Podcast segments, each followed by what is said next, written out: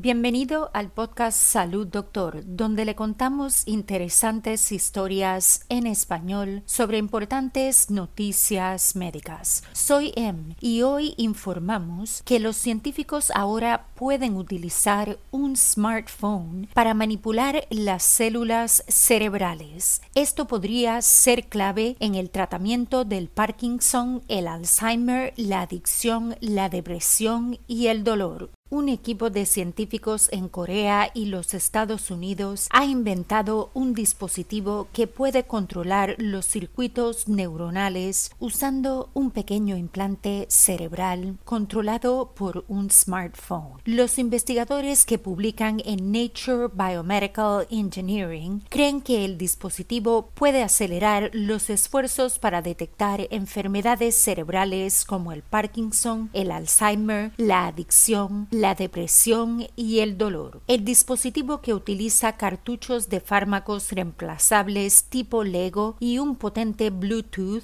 puede atacar neuronas específicas de interés usando fármacos y luz durante periodos prolongados. El autor principal del estudio, Raza Kasi, es investigador en el Instituto Avanzado de Ciencia y Tecnología de Corea y en la Universidad de Colorado en Boulder. Él dice, el dispositivo neuronal inalámbrico permite la neuromodulación química y óptica crónica que nunca antes se había logrado. Los cartuchos de fármacos plug and play se ensamblaron en un implante cerebral para ratones con una sonda suave y ultra delgada del grosor de un cabello humano, que consistía en canales microfluídicos y pequeños diodos emisores de luz o LEDs más pequeños que un grano de sal para dosis ilimitadas de medicamentos y entrega de luz. A través de un interfaz de usuario simple en un smartphone, los neurocientíficos pueden desencadenar fácilmente cualquier combinación específica o secuenciación precisa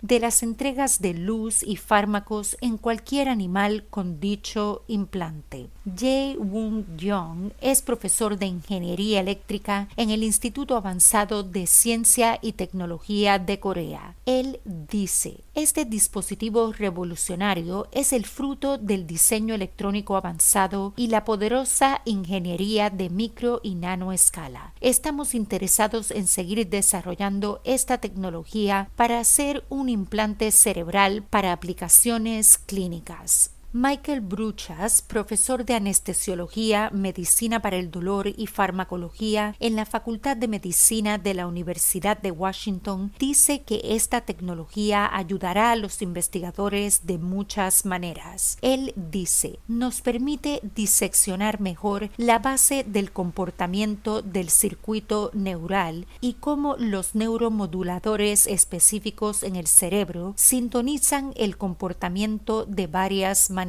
también estamos ansiosos por usar el dispositivo para estudios farmacológicos complejos, lo que podría ayudarnos a desarrollar nuevas terapias para el dolor, la adicción y los trastornos emocionales. Para preguntas y comentarios sobre historias y sugerencias de temas para el podcast, envíenos un mensaje a hola@salud.doctor. Nos encantaría oír sobre usted. Para emergencias médicas, consulte con su doctor de inmediato. Recuerde, no somos doctores, somos podcasters. Le brindamos interesantes noticias médicas en español. Hasta la próxima y salud, doctor.